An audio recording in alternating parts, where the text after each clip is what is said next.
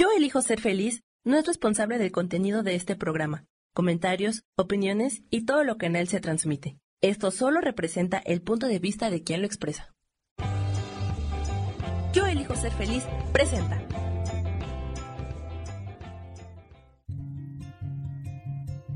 Volver a brillar, volver a sentir vitalidad. Bienvenido al programa.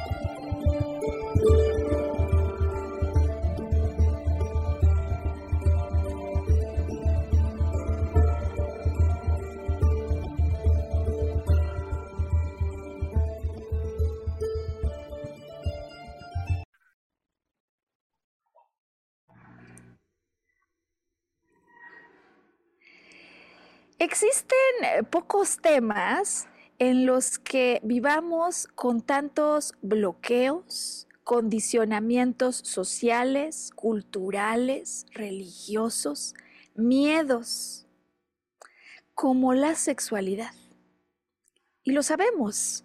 Sin embargo, cuando aparece algún problema, por ejemplo, la anorgasmia, la disfunción eréctil, Em, el hecho de desear el placer como si pareciera fuera de nuestras manos sin control, querer salir a tocar y conocer a otros o a otras. Em, muchas veces asumimos, damos por supuesto, o que el problema es uno de naturaleza estrictamente física o biológica, o que en definitiva así soy y no se puede hacer nada con esto. ¿Es verdad? ¿Qué dice la descodificación emocional y biológica al respecto? ¿Qué tipo de vivencias emocionales que en algún momento del tiempo se fijaron como un impacto podrían estar vinculadas detrás de los temas de placer sexual y padecimientos vinculados. Bienvenido a esta serie con la que arrancamos este año en relación a sexualidad y descodificación.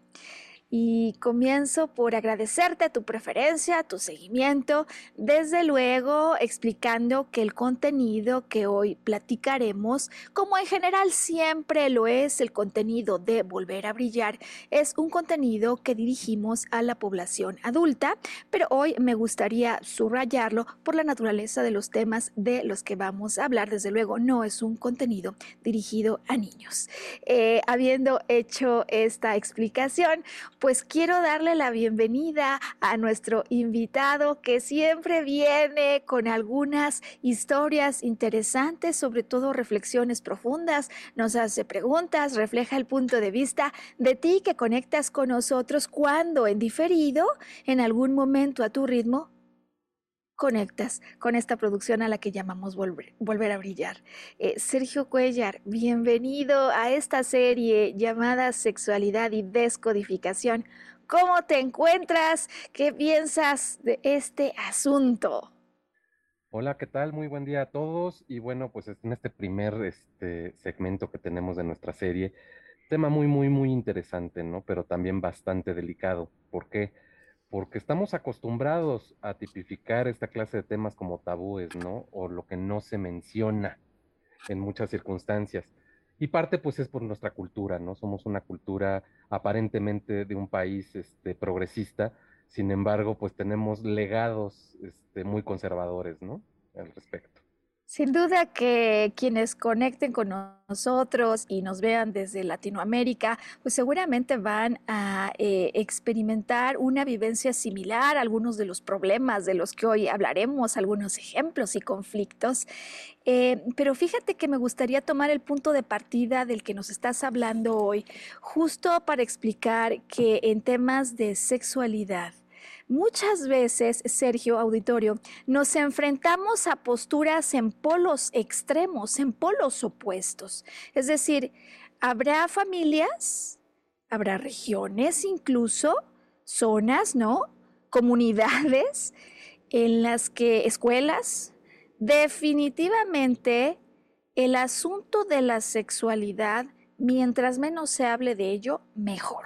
Es más, si vemos algo parecido a eso, ¿no? Hay familias, me acuerdo mucho de una visita que hice en alguna ocasión al zoológico y las jirafas espectaculares, gigantescas, eh, estaban en un, eh, digamos, cierto cortejo eh, que era tremendamente sensual, ¿no? O sea, desde la perspectiva de lo que significa simplemente la naturaleza de la que somos parte. Eso era un deleite ver el, el proceso con el que uno se aproximaba y la otra.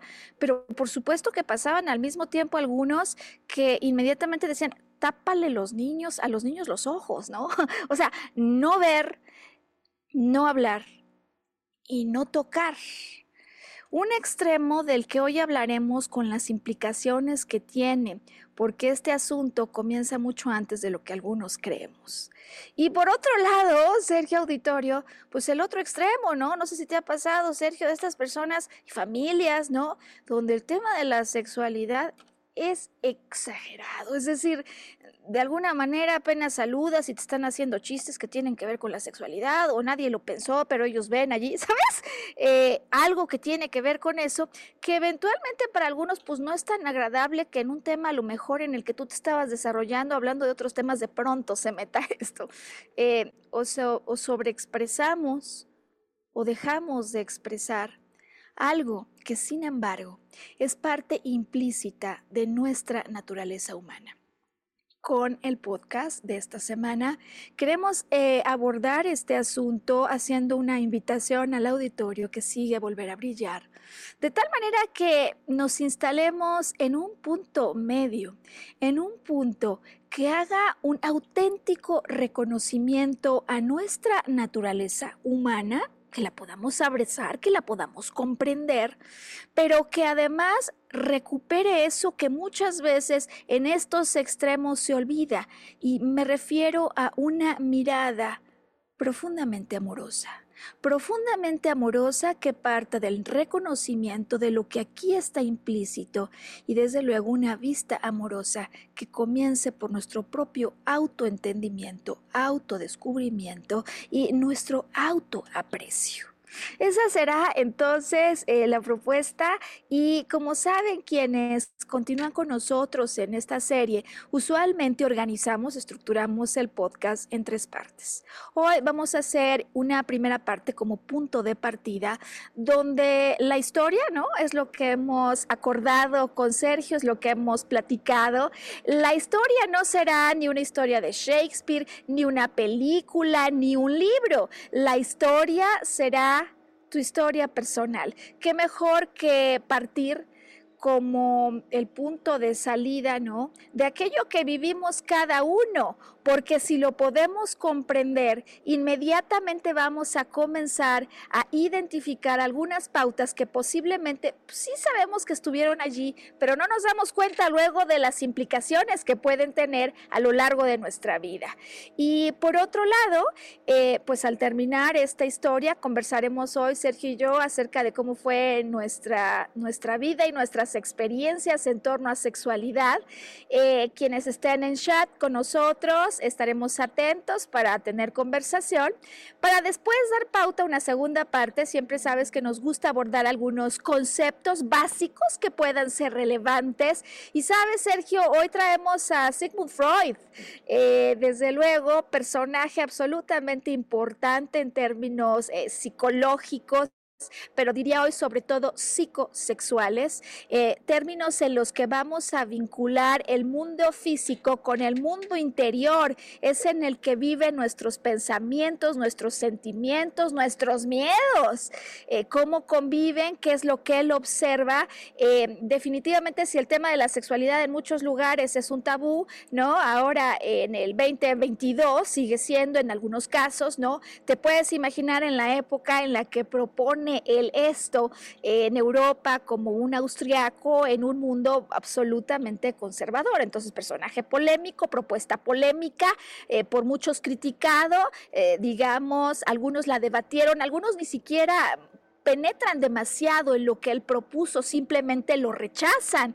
Y lo que vamos a hacer hoy es eh, también en la segunda parte entender qué decía él, porque lo vamos a dejar allí sobre la mesa a reserva de lo que estaremos estudiando ya en la tercera parte, que dice la descodificación emocional eh, biológica, cuáles podrían ser los conflictos internos que se viven muchas veces como un shock que pasó en un momento determinado y que luego yo no me doy cuenta de cómo vengo un conflicto que comenzó en el orden de lo psíquico, que comenzó en el orden de una reacción emocional, de un pensamiento que apareció de pronto y luego pueden tener, sí, por supuesto, sus repercusiones en algo que yo ya ni me acuerdo. Eh, por supuesto, cerrando el podcast o la producción de hoy con el ejemplo, eh, he tenido... Eh, como en pocas semanas, Sergio Auditorio, eh, casos que están vinculados con asuntos de índole sexual, de tal manera que hoy quisiéramos comprender, pues, qué podría estar detonando estas dificultades en sentir placer o por qué a veces incluso, Sergio Auditorio, me dicen, ¿por qué no me puedo separar de mi mujer o de mi marido si esto me hace mal? Eh, y preguntamos a veces, oye, ¿y no será que en términos de intimidad, eh, o un extremo placer satisfecho o la ausencia esté conduciendo a estas separaciones o deseos de no separarme, eh, desde luego entonces en la materia de los temas de índole sexual, hoy empezamos abordando la ausencia de orgasmo, que será un problema que se vive con muchísima angustia, eh, no solamente por parte de la mujer, de la dama, sino muchas veces también de su pareja, que siente que no puede alcanzar a satisfacerla. Eh, y hablaremos hoy de un tema de sequedad vaginal, que si bien suele presentarse con posterioridad, digamos, en el desarrollo de una vida eh, suele muchas veces estar presente ya para el momento de la menopausia, a veces se presenta antes. Eh, desde luego abordaremos en esta serie el tema de disfunción eréctil por el que nos han llegado a preguntar. Ese lo abordaremos a partir del segundo podcast, pero ya desde este pues empezamos a abordar, eh, digamos, aspectos básicos que deberíamos todos conocer y que es importante en materia sexual. quiero comenzar entonces el podcast, Sergio, preguntándote en tu caso, en tu historia personal, a ti como el auditorio, ¿sabes? ¿Qué fue lo que, digamos, estuvo alrededor de tu vida en estos primeros momentos en relación a la sexualidad? ¿Cómo lo viviste? ¿Cómo eran los aspectos culturales, religiosos, familiares, escolares en, en relación a este tema? Pues mira, es muy curioso que lo menciones, Maru, porque yo eh, siempre estuve en escuelas de orientación este, religiosa, ¿no? Es decir, este, de madres, de padres, este, etcétera, ¿no? Y aunque pues es una formación este, en la fe, en, la fe eh, católica, que es la que más o menos es la mayoría de todos los mexicanos, este, pues había cierta aproximación de no toques el tema, ¿no? Y tócalo lo menos posible. Entonces, para darte una idea, este, realmente, en mi caso, cuando llegas más o menos a la, a la edad de la primera comunión, que estás entrando en la pubertad, pues imagínate a la formadora o la catequista dándote una plática de sexualidad donde te dice que todo es pecado, absolutamente todo es pecado, ¿no? Eh, gracias y afortunadamente, pues en, en, mi casa las cosas eran de otra forma, ¿no? Este, más bien ahí encontrabas respuestas sobre preguntas específicas, ¿no? O sea, si tú hacías preguntas, pues encontrabas respuestas. Si no las hacías, no había necesidad. Entonces, pues es una aproximación un poquito, este, digamos, opuesta, ¿no? Este, un, un, un, hogar donde hay una formación de respuestas a preguntas específicas y, un lugar educativo donde todo es absolutamente pecado y no se te ocurra nombrarlo, ¿no? Pero yo creo que así como yo, existe mucha gente, ¿no?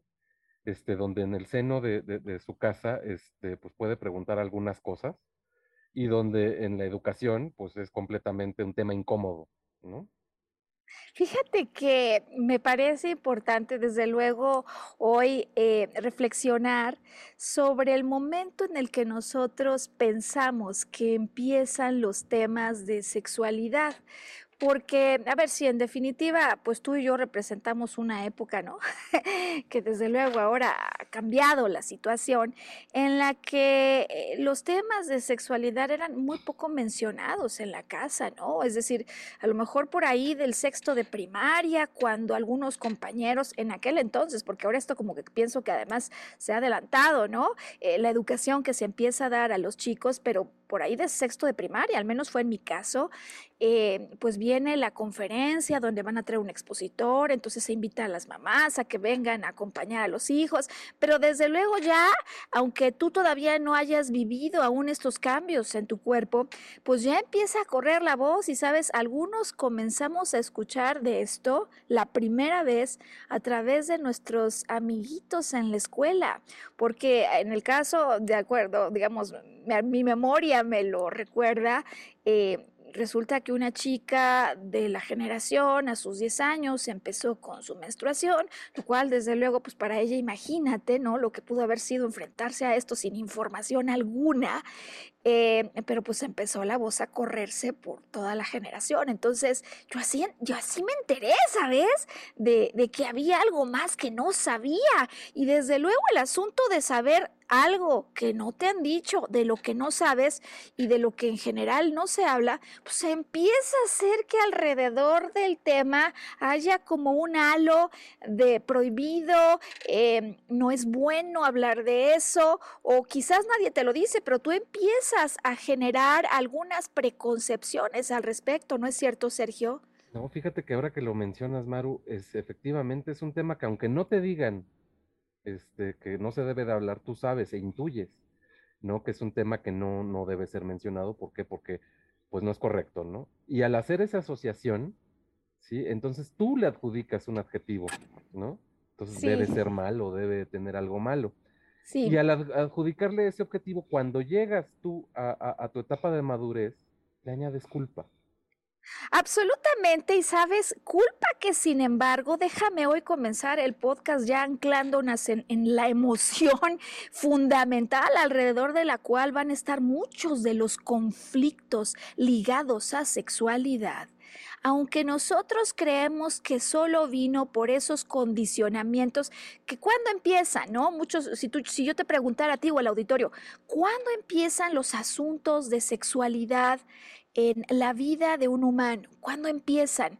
Eh, estoy segura que muchos empezarán a decir, sí, exacto, cuando, cuando el joven comienza a descubrir que su cuerpo está cambiando, eh, cuando, cuando la niña que se está convirtiendo en una señorita descubre que hay cambios físicos sobre los cuales hay que tomar acción. Eh, y sin embargo, Sergio, eh, como que además vamos pensando no en sexualidad en el momento en el que inicia, según nosotros, nuestro despertar, cuando ya pues eh, por ahí de la secundaria, ¿no? Te empiezan a gustar eh, los niños, las niñas y empiezas a descubrir algo que te llama.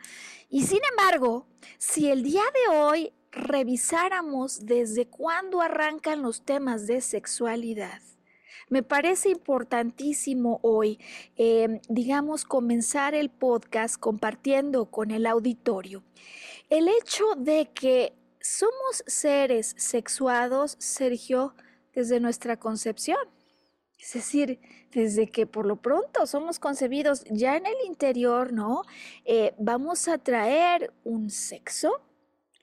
Posiblemente los órganos tarden tiempo en presentarse durante el desarrollo, pero ya de entrada, desde la concepción, yo, yo traigo un género, ¿no es cierto? Que se va a empezar a manifestar a través de estos órganos en desarrollo, pero que desde que el niño o la niña nace, nace con estos órganos sexuales.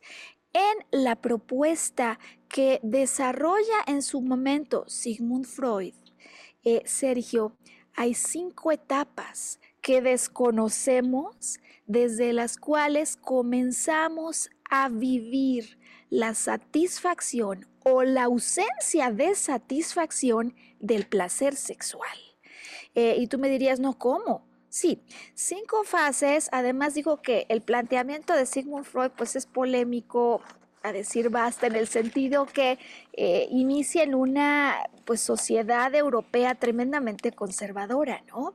Eh, hoy día, si por ejemplo hiciéramos esta encuesta con la que hemos iniciado el podcast, eh, preguntando a los amigos, ¿no? Si yo recordara un amigo español, Sergio, cómo me cuenta el despertar sexual de una sobrina que sorprendió a la familia, pues desde luego que como tú nos has expresado hoy, hay asuntos culturales que son distintos sobre cómo se aborda la sexualidad en el Europa, eh, digamos en España, por ejemplo, en el 2022, que como ocurría, aunque parezca mucho poco tiempo atrás, ahí de 1800 o 1900, ¿no?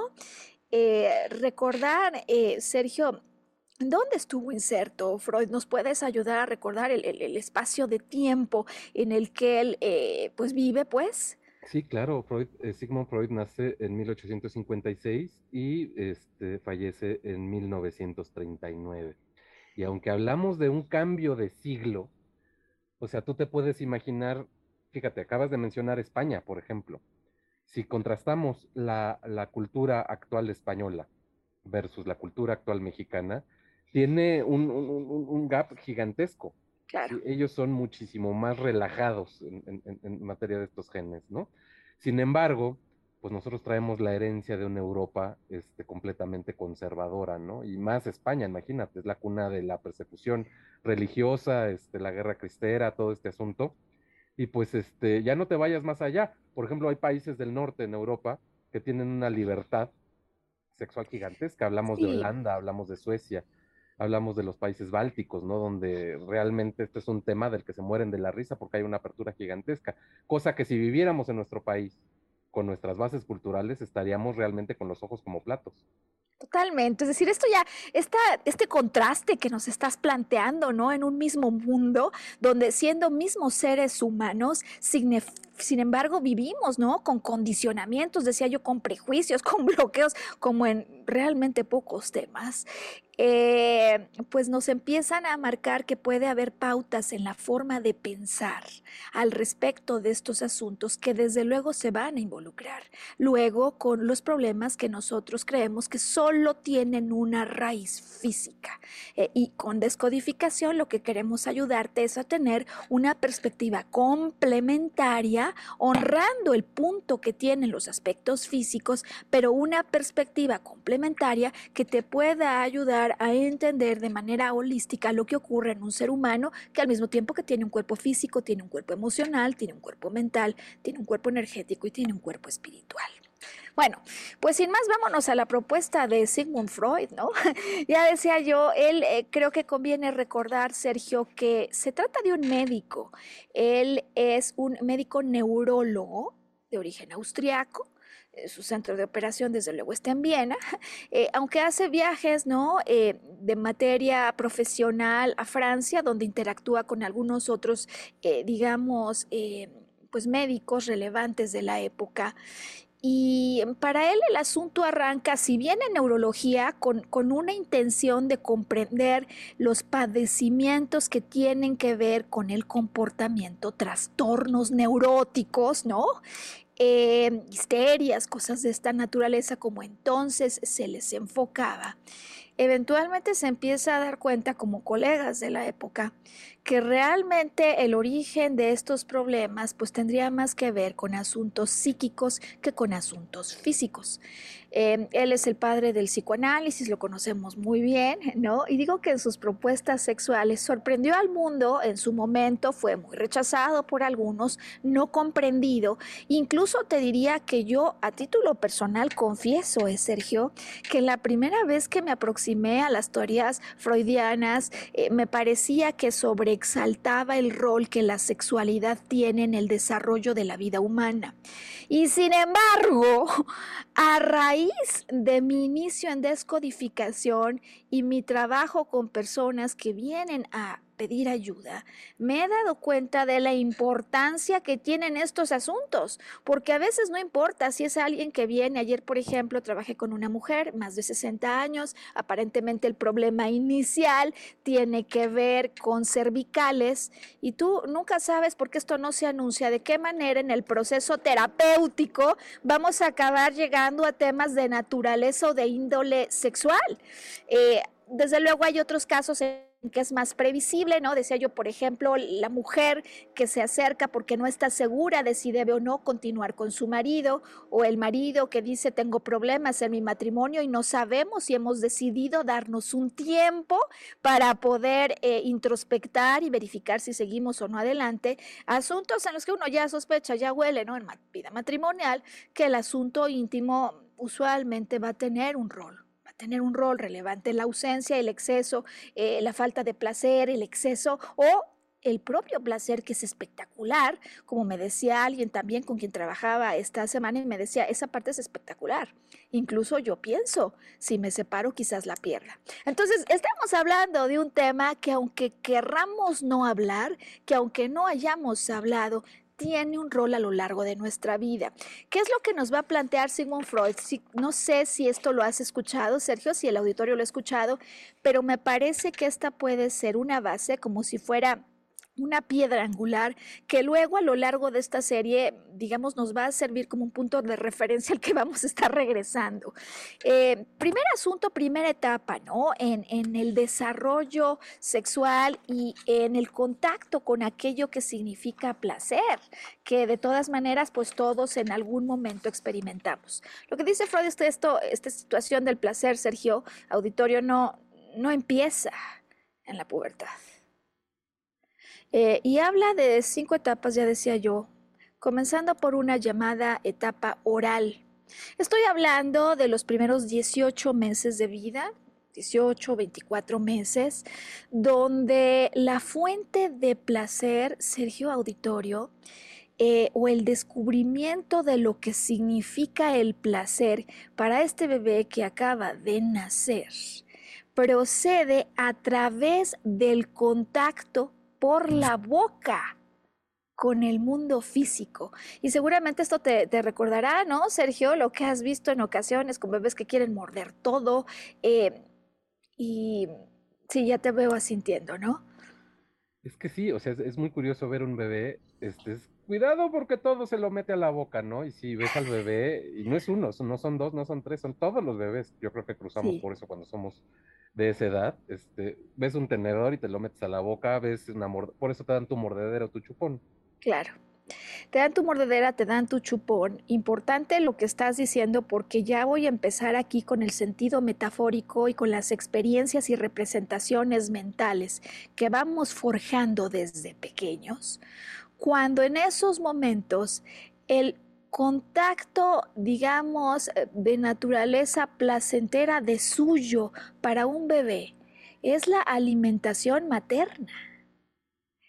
Desde luego hay nutrición, pero también hay calor y también, desde luego, Sergio Auditorio, hay placer. Y esta etapa oral juega un rol como no nos podemos imaginar posteriormente si fue o no satisfecha de manera satisfactoria. Qué importante, Sergio Auditorio, saber que el contacto oral que tiene el bebé recién nacido con mamá, con su pecho eh, y con estos órganos finalmente, ¿no, Sergio? Es fundamental. Eh, lo digo porque pues en muchas ocasiones las prisas, los compromisos laborales, pero asimismo el deseo de decir, no, ya quisiera yo separarme de esto que me está provocando cambios físicos que son incómodos, eh, sí puede tener repercusiones, como lo estudiaremos en los casos prácticos que vamos a estar revisando. Eh, y ya explicaremos cómo repercute. Primera etapa, una etapa de satisfacción, de placer vía oral. Según Freud, hay una segunda etapa, segunda etapa, Sergio Auditorio, en la que de lo que estamos hablando es de la satisfacción vía, eh, digamos, el control de esfínteres, ¿no? Cuando yo empiezo a aprender qué significa, por ejemplo, controlar y sacar esfínteres, ¿no?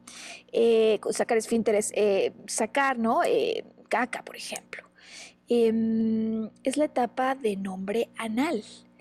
Y de acuerdo con las observaciones de Freud, sus investigaciones, y desde luego, digamos que esto se basa eh, no en libros, sino en sus propias observaciones terapéuticas.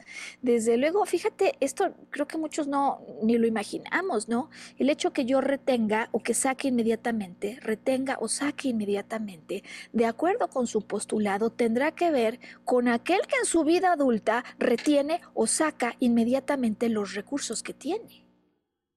Y, digo que posiblemente alguien diría, oye, qué raro, ¿no? O sea, no puede ser que, si yo soy un derrochador o, soy como así, eh, ¿sabes? como que muy agarrado, ¿sabes? Pudiera tener que ver con esa etapa. Bueno, yo de esta, de momento no puedo hacer ninguna conclusión, pero de la previa sí porque en la previa ya lo he visto una y varias veces, como el asunto de no haber tenido una satisfacción de esa etapa de placer oral adecuada puede hacer que luego yo no me dé cuenta, crea que no me puedo detener, pero estoy buscando eso que en ese momento no fue lo suficiente para la necesidad que yo tenía de placer. Tercera etapa, de acuerdo al planteamiento de Freud, tiene que ver con esto a lo que le llama él la fase fálica. Eh, eh, el bebé que ya no, bueno, se me olvidó decir que en la etapa anal, Sergio, auditorio, estamos cercando ya los, los tres años, ¿no? Es decir, la primera, 24 meses, eh, primeros dos años, segunda, dos, tres años. Esta etapa fálica entre los, los tres, adelante, ¿no? Hasta los siete, donde ya hay más conciencia, ¿no? El, el niño empieza a darse cuenta cuando se mira a él y a su hermanita, por ejemplo, que no es idéntico su cuerpo. Es decir, empiezo a reconocer que mis genitales tienen una forma distinta a los de los niños o las niñas, dependiendo de la posición en la que yo me encuentro.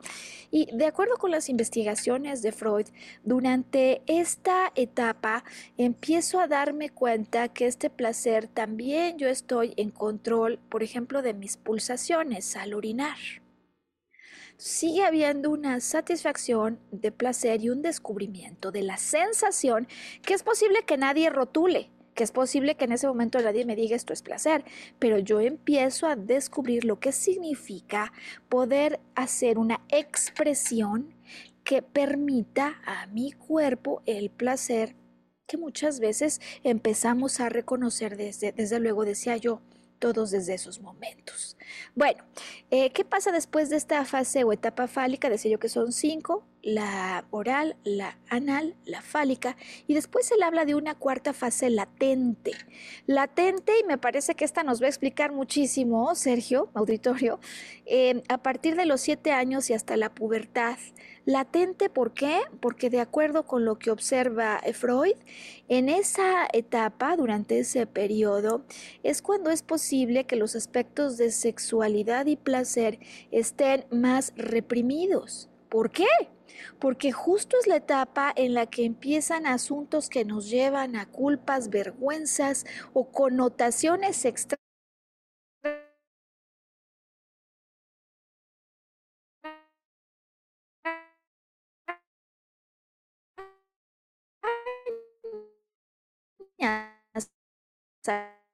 ¿no? Claro, depende mucho de las, eh, digamos, normas que se viven incluso al interior de la casa. Hay familias donde el que se pasen sin ropa es una cuestión totalmente normal. Eh, una chica con quien trabajaba hace unas semanas que vive en Finlandia me dice, pues en esta casa hay un sauna y mi suegra entra, y es decir, es una cuestión plenamente normal.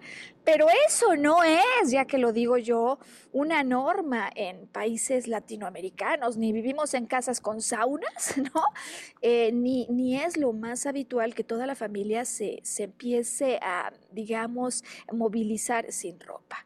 Eh, de hecho, el hecho de que no pase así genera de pronto sobresalto, cuando a lo mejor la mamá rápido se quita la camiseta, ¿no? Y alguien la ve, como puede pasar precisamente en este mundo donde estamos acostumbrados a estar cubiertos y de repente imagínate que de pronto en la sesión de trabajo por Zoom alguien piensa que tiene la cámara bloqueada, se cambia la pijama y boom, ¿no? Eh, no estamos acostumbrados, sinceramente no estamos acostumbrados a esto eh, y muchas veces existe existen prohibiciones que uno no se da cuenta y quizás ni recuerda ni conecta. Cuando en esos momentos, por ejemplo, el papá ve que el hijo tiene ganas de sentir placer y está acariciándose y le dice no.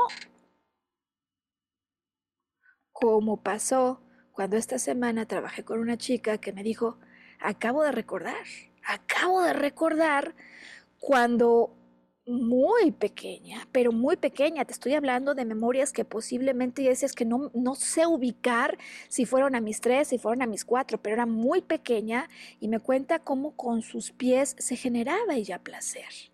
Placer en sus genitales y desde luego tuvo la rotunda prohibición, no. Es muy difícil que un padre observe eso y permite y de causa, algunos lo hacen, pero no es una situación típica de qué manera, Sergio Auditorio, la prohibición de no podría tener una repercusión en su vida. ¿La tendría? ¿Qué piensa Sergio al escuchar esta introducción?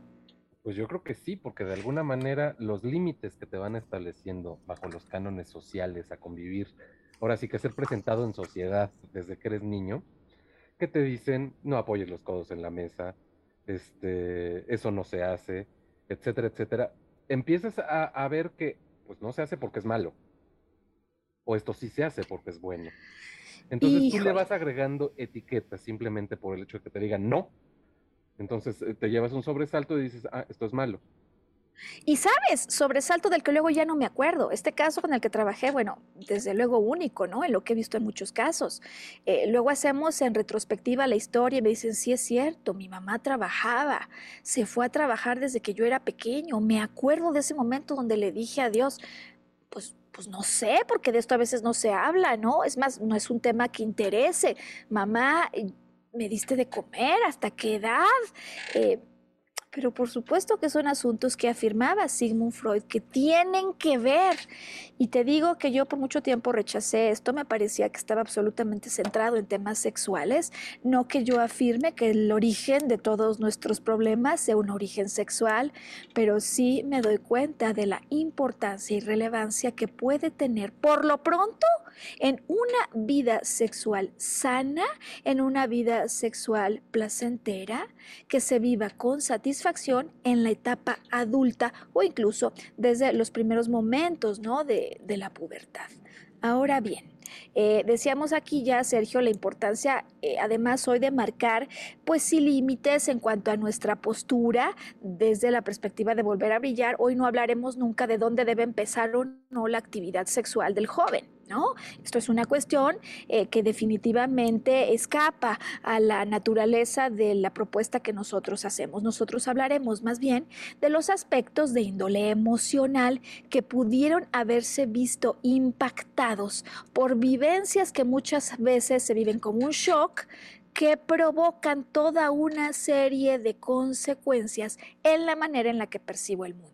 De tal manera, Sergio, que hoy nos vamos a quedar en esta, en esta etapa, ¿no? en la latente, entre los, los 3 y los 7 años de edad, eh, perdóname, entre los 7 y la adolescencia, que ya es cuando empieza la sexualidad a, verse de manera un poco más, eh, digamos, oculta, que sí pueden condicionar algo de lo que hablabas al arranque de nuestra charla. ¿Qué es eso? La sensación de vergüenza, culpa, o pudor involucrado, pudor de por medio, pudor, culpa o vergüenza que después vamos a empezar a ver cómo se empiezan a presentar y me agarran y me toman por sorpresa en el momento en el que yo menos esperaba. Siendo esta hora en el reloj, Sergio, propongo que hagamos una pausa. Le pedimos a Sam aquí introducir la pausa del podcast para que al regresar hablemos ya en materia de anorgasmia cuando yo no siento que puedo llegar a ese clímax. ¿Qué más puede estar pasando? Y sequedad vaginal. Hoy en este podcast, en esta serie especial, sexualidad y descodificación. Vamos allá, ya regresamos. Bueno, Sergio, pues estamos listos para adentrarnos, ¿no? En el mundo de estos dos eh, conflictos que decía yo que la verdad que sí se pueden vivir de manera intensa, generan mucha angustia eh, y ante los cuales hay una propuesta complementaria por lo pronto desde la perspectiva de la descodificación que nos va a invitar a considerar otros temas que pueden complementar, redondear nuestro entendimiento de lo que está ocurriendo. Eh, anorgasmia, ¿qué es? Eh, se define ¿no? como esta dificultad, Sergio, que puede ser recurrente o que yo siento permanente de llegar al clímax de placer de conseguir llegar a un orgasmo durante los encuentros eh, sexuales los encuentros íntimos parece que algo hay, al punto que en ocasiones, desde luego, decía yo que la angustia no solo la genera en la mujer, sino en su pareja, porque parece que yo soy incapaz de satisfacerla. ¿Qué hay de por medio? ¿Qué puede haber de por medio? Recuerdo además aquí, Sergio, auditorio, que nosotros no somos médicos, ¿no? Es decir, que respetamos profundamente la labor de un médico que en materia biológica vendrá a explicar las posibles causas físicas que están contribuyendo a esto. Vamos a complementar nosotros con la perspectiva emocional, pero me parece que es interesante, Sergio, solamente hablar como del contexto en el que esto sí se puede dar. Bueno, desde luego, fíjate que esto no lo sabemos todos, pero cuando hay depresión, por ejemplo, personas que, que han experimentado episodios de depresión en su vida, y, digo depresión mayor o depresión simplemente, Sergio, esta depresión tiene connotaciones hormonales, es decir, se provoca en medio de una química interna en la que hay un bloqueo hormonal, hormonal. Entonces, temas de depresión y de ansiedad podrían ir acompañados, podrían ir acompañados de anorgasmia. Y esto la verdad es que no lo sabemos muchos. Eh, desde luego ya empezándonos a adentrar en las causas de las que generalmente se habla, de las que normalmente, digamos, se, relacionan con las que se atribuyen estos problemas, desde luego se reconoce, eh, digamos, eh, la existencia de posibles conflictos o muy malas experiencias en relación a la sexualidad. Algún maltrato, algún conflicto en el que físicamente yo me sentí dañado o dañada, naturalmente podrían hacer que psicológicamente ya haya un bloqueo a seguir viviendo eso y desde luego a vivir una experiencia que parece todo menos placentera de acuerdo a algún pasado en el que yo me encontré. Em, pero hay una causa que usualmente se atribuye común, ¿eh, Sergio, en relación a anorgasmia, y es el hecho de que la excitación no se complete, no se complete porque hay un miedo implícito a la sexualidad. Y aquí donde vamos a conectar con ese pasado sobre el cual comenzamos hoy hablando porque posiblemente nunca ha habido en el joven, en la muchacha, una propia exploración, lo que conduce a un desconocimiento, lo que además se acompaña con problemas de comunicación con la pareja y lo que en definitiva puede estar absolutamente impregnado por un halo de miedo. ¿Cómo observas esta primera posibilidad? Yo creo que eh, ¿cómo, ¿cómo explicarlo? La parte emocional juega un papel muy, muy importante en la sexualidad, ¿no? O sea, no nada más un mecanismo físico, ¿no? Entonces, cuando tú emocionalmente te encuentras comprometido por cualquier circunstancia, este, llámese alguna atadura del pasado, algún condicionamiento social que te, que, te dieron cuando eras niño y que internalizaste y que está ahí latente, si el hecho de no externarlo es, es la base, ¿no? Y sobre todo cuando priva un problema de comunicación con la contraparte o con la pareja, es cuando se detonan todas estas cuestiones, ¿no? Psicológicas. Es decir, claro. Psicológica y mentalmente creo que es ahí donde, donde está el problema. ¿Cuántos casos de disfunciones sexuales no son meramente psicológicas más que físicas? Absolutamente. Y sabes que eh, me parece que este es un tema sobre todo abordar en quienes se inician en la vida sexual, ¿no? Porque como no debes hacerlo, como eso no debes ni siquiera intentarlo, si te veo con tu novio un poco más de cerca, te va a ir mal. Yo no me doy cuenta, pero todo esto que empieza a bloquearse y a generar creencias y filtros, sobre todo, y quiero explicar este concepto de filtros de interpretación. Yo era pequeño y cuando era pequeño me dijeron no te toques, eso no se hace.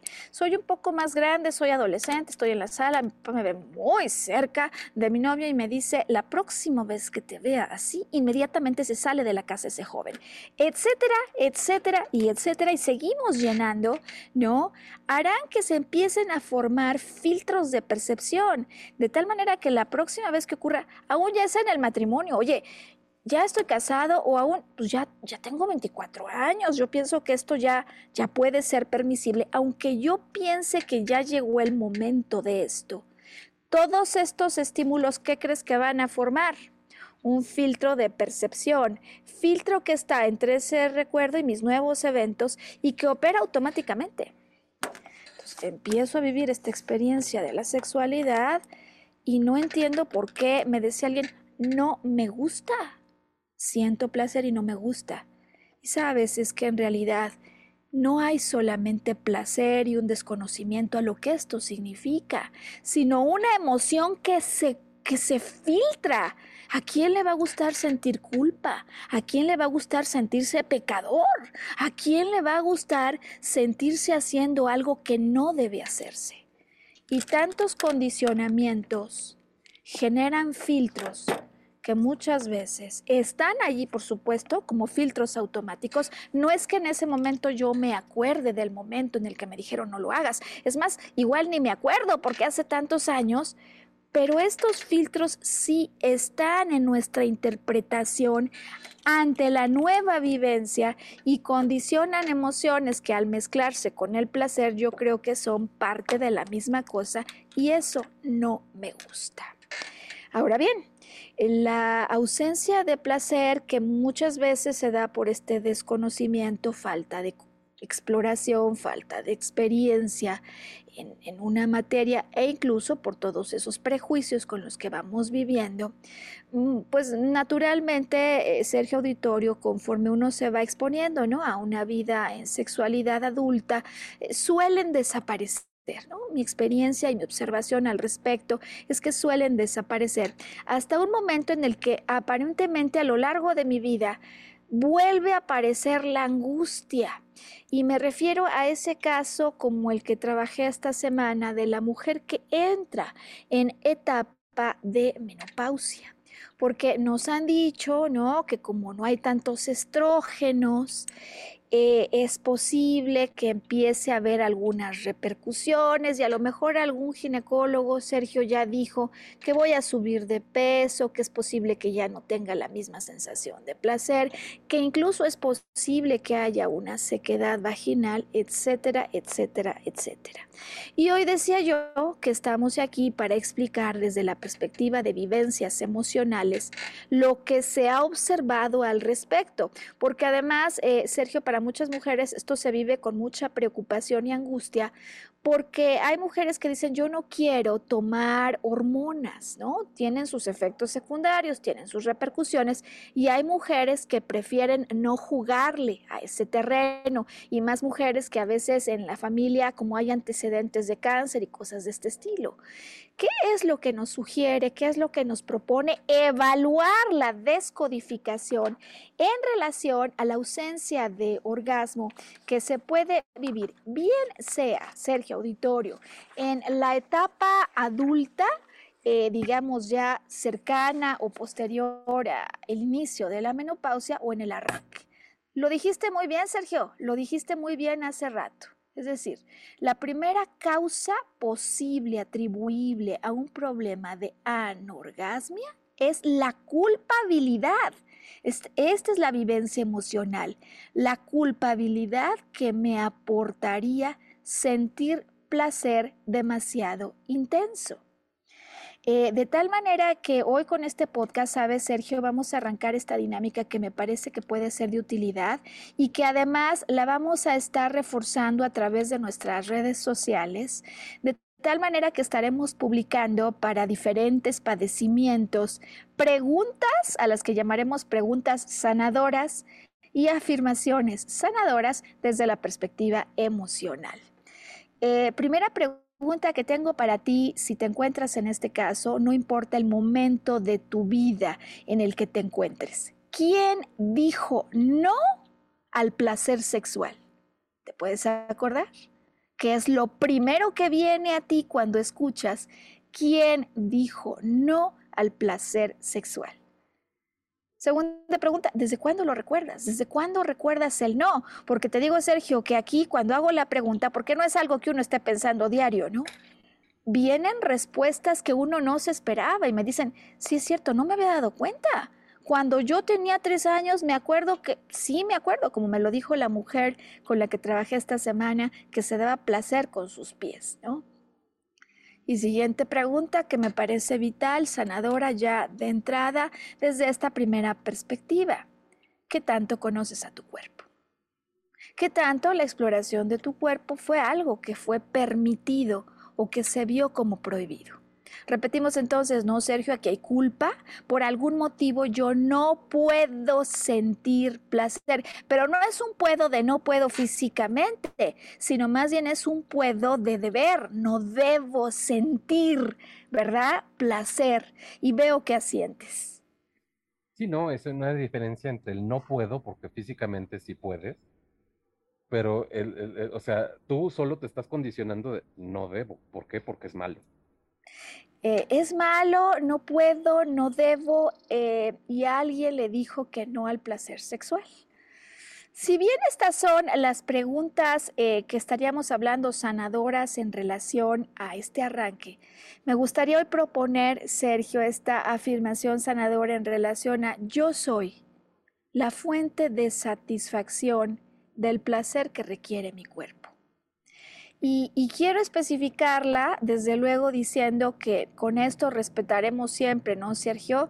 Eh, los credos, los puntos de vista eh, y las maneras de concebir el mundo que tienen en diferentes lugares, pero desde perspectiva de la psicología transpersonal, desde de la perspectiva de trabajo terapéutico que yo observo, Sergio, me doy cuenta de las consecuencias que tiene el que yo crea que yo no soy la fuente de satisfacción de placer primario que requiere mi cuerpo. Porque cuando yo, con miedo, con vergüenza, problemas de pudor, culpa incluso, sensación de no debo, ni siquiera me atrevo a reconocer mi cuerpo cuando dejo esta responsabilidad de entrega de placer sexual 100% a otros y no he tenido precauciones al respecto de conocimiento, de autodescubrimiento. Y además, Sergio Auditorio, he dejado que pase muchísimo tiempo antes de que pueda dar respuesta a lo que naturalmente me va a empezar a pedir mi cuerpo las respuestas y las búsquedas llevan a problemas, Sergio. Y entonces tienes a la chica que pasado sus 40 años no había tenido una experiencia íntima y ¿qué pasa? Sale y se acuesta en dos, segundos con alguien que ni siquiera conoció. Porque hay implícita una necesidad y me dirá, no, Maru no lo conoció, esos son problemas éticos. Me parece que el día de hoy hay un invitado fundamental y es este tema de nuestra naturaleza humana. Si yo niego que hay una naturaleza implícita y un instinto que busca la satisfacción del placer, Sergio Auditorio, y lo niego y lo sigo negando, naturalmente va a haber un momento y un punto donde el verdadero motivador por el que yo estoy buscando una pareja, el primero, es justamente la satisfacción de placer, de placer sexual, lo que me va a llevar a elegir mal.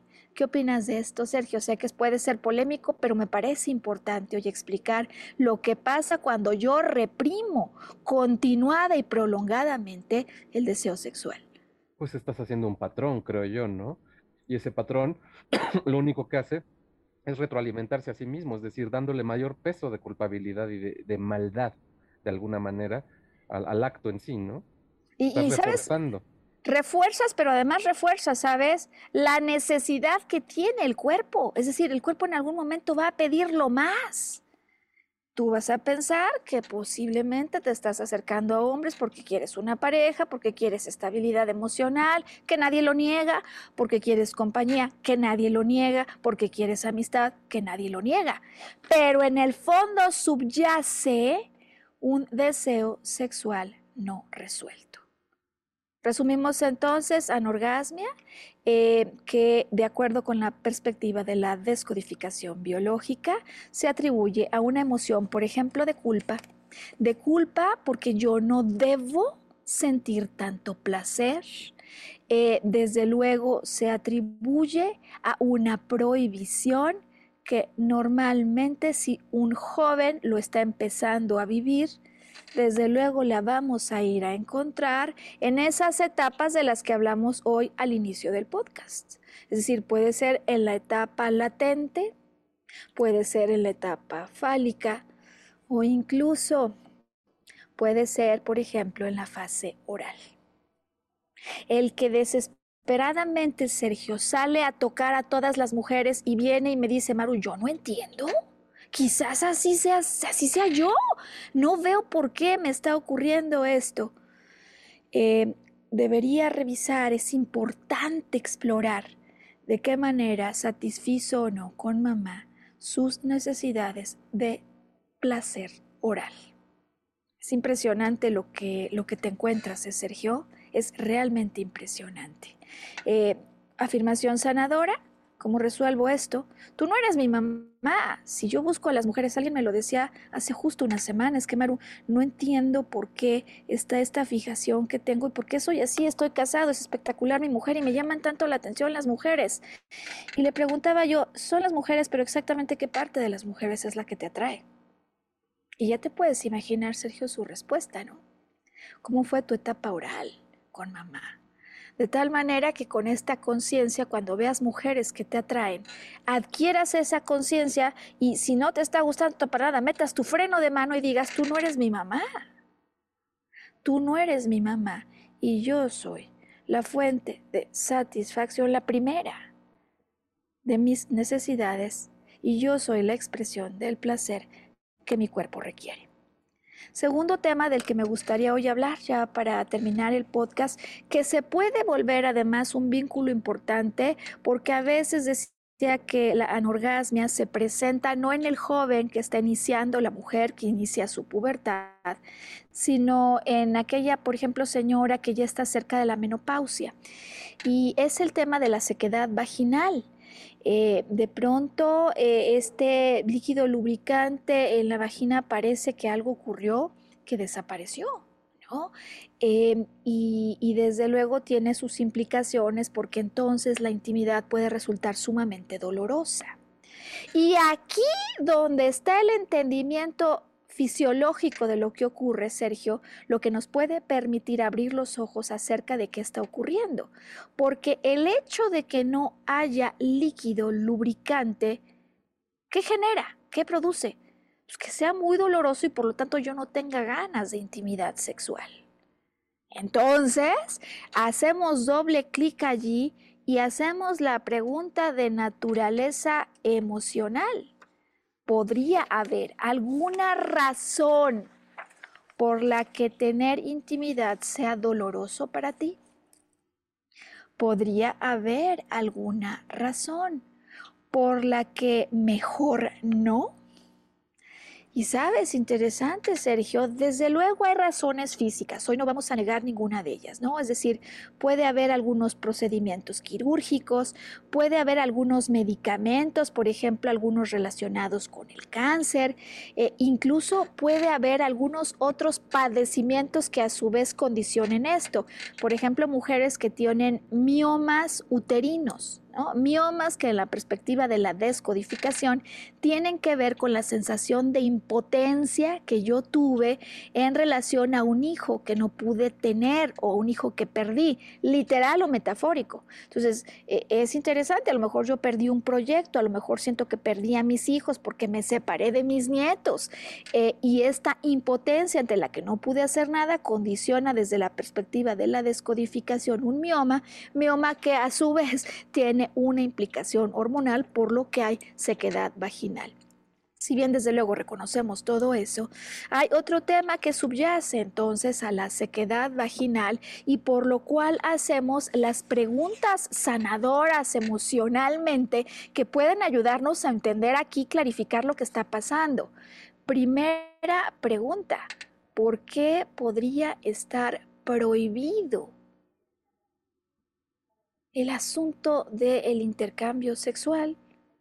Segunda pregunta, que si la primera dices, no, pues no tiene por qué estar prohibido. La segunda muchas veces mucho más reveladora, Sergio. ¿A quién quiero castigar? Y fíjate que esto nos lleva al caso de la mujer de 60 años con la que yo esta semana trabajé.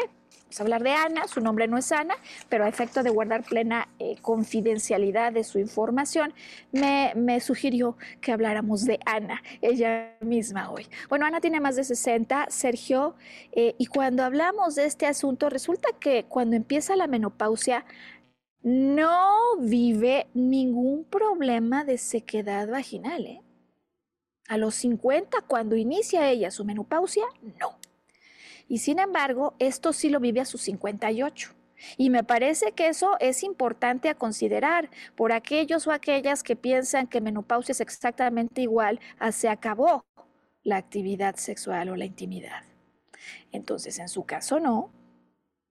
Y fíjate lo que me cuenta.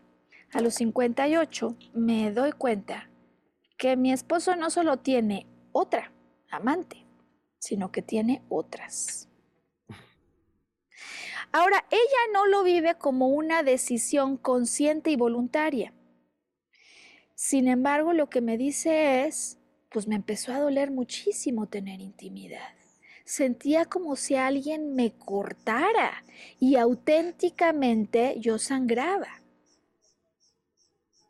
Muchos ginecólogos me dijeron que lo que pasaba es que estaba estrecha y que seguramente estrecha y por mis temas de menopausia pues eh, no era ya, digamos, una recomendación sin la ayuda de otras cosas, como pueden ser, digo yo, estrógenos. Ya el médico decide, ¿no? Eso yo no, no tengo por qué, digamos, recomendar nada. El asunto en este contexto simplemente, Sergio, es que ella sí vive en su interior. El deseo, quizás que ni siquiera se vuelve consciente de, por supuesto, castigar al marido. Sergio, auditorio. Y sabe, Sergio, importante la reflexión ante la pregunta sanadora, porque a veces deseando castigar a otro, la mujer que no se da cuenta de esto se castiga a sí misma. Como me lo dice otra mujer, no es que haya habido infidelidad, no es que haya habido otras de por medio, sino que eventualmente empezaron a tener problemas de comunicación, problemas de gestión y ella se sintió frente a alguien sumamente autoritario, imponente, se enojaba de todo, no le gustó la idea. Y entonces, si por ejemplo en el día ocurre un zafarrancho, Muchas veces esto pasa con el marido, ¿no es cierto, Sergio? En la noche quiere calmarse, quiere retomar las cosas, tiene ganas de tener un buen momento de intimidad y ahí solucionar lo que de alguna manera pasó, quizás sin querer. Y cuando llega ese momento y él está listo, la mujer no quiere nada, ¿no? Tipo mameluco, me encierro y me voy. No quiere nada. ¿Por qué? Porque es su manera de, de castigar, no se lo merece. El problema aquí, desde la perspectiva de la descodificación, es que al imponer este castigo yo mando inconscientemente la señal de no es bueno tener placer. En este momento no es una buena idea. Y el problema es que luego, como es un manejo inconsciente, puede ser que esa persona ya ni siquiera siga con ese marido, por ejemplo, pero quiere ir con otra pareja y se siente preocupado o preocupada, vienen aquí a, consulta y dicen, qué extraño, tengo un problema con mi sexualidad cuando es posible que haya ocurrido en el pasado una cierta prohibición. Un bloqueo que en algún momento le sirvió, sí, pero como quedó grabado como un mecanismo de defensa, si ya no, o sea, no lo ha revertido, ¿no? Exacto. Por lo mismo entonces las dos preguntas con las que dejamos al auditorio al respecto, ¿no? ¿A quién estoy castigando? ¿A quién o qué estoy castigando? Eh, ¿Qué fue reprobable? ¿Que no mereciera entonces esto? O la segunda pregunta, ¿por qué podría estar aquí prohibido el placer? Se parecen las preguntas un poco, ¿no? Las de anorgasmia, porque en anorgasmia también hay una prohibición a sentir placer, pero posiblemente las respuestas sean de naturaleza distinta, además dependiendo del momento en tu vida. Y Sergio Auditorio, veo que hemos llegado ya a rebasar el tiempo, ¿no? De transmisión, desde luego, pues con el deseo que la información que hemos compartido, sobre todo permita la reflexión, el autodescubrimiento, la toma de conciencia de aspectos o vivencias emocionales que desde luego sí que pueden estar incidiendo en una vida sexual sana. Eh, agradezco tu compañía, Sergio, tus puntos de vista y te invito a que en una semana más abordemos ahora un tema que puede ser otra vez no solo de interés para los caballeros, como podría ser la disfunción eréctil, sino también para sus mujeres, porque a veces la mujer entonces lo que dice es ya no soy suficientemente atractiva. ¿O qué está pasando? Bueno, pues vamos entonces con esto a hacer el cierre de este podcast. La invitación a quienes nos siguen a que empiecen a visitar. Sergio, tenemos una nueva página en Facebook, también ligada a Instagram, donde vamos a estar concentrando ya toda nuestra producción eh, de nombre Arqueología Emocional con Maru Méndez. Tú vas a buscar arqueología emocional con Maru Méndez y allí Sam nos va a estar ayudando, desde luego a dar avisos de nuestros podcasts, estaremos haciendo algunas transmisiones en vivo, eh, estaremos poniendo estos tarjetones que será nuestra propuesta para que queden allí las preguntas sanadoras y las afirmaciones sanadoras como la que hemos hecho hoy y, y la recuerdo porque me parece que puede ser realmente algo importante reconocer que la primera fuente de satisfacción del placer que siente mi cuerpo soy yo. ¿Y qué si además, Sergio, le agregáramos, yo soy la amorosa respuesta a la satisfacción de placer que desea expresar mi cuerpo? Porque en cuanto le agrego la palabra amorosa, inmediatamente cambia la perspectiva y seguramente cambiarán, Sergio, las formas de mirar esto que como arrancamos terminamos. Se vuelve un desafío para muchos porque nos hemos alejado de nuestra naturaleza humana y porque nos hemos apartado de una mirada sumamente apreciativa y profundamente amorosa hacia eso que somos y que guardamos dentro.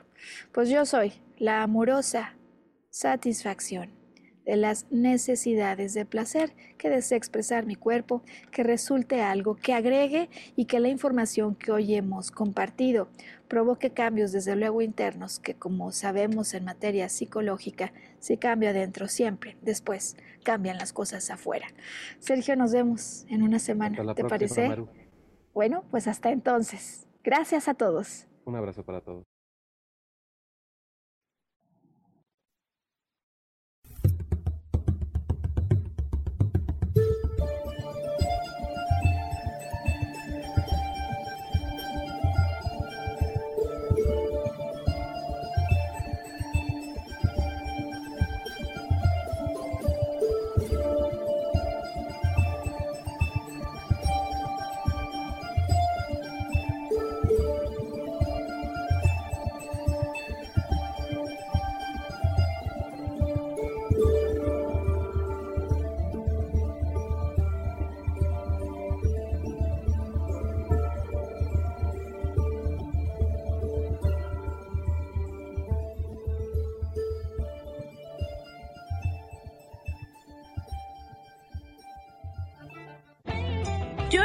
Feliz presentó.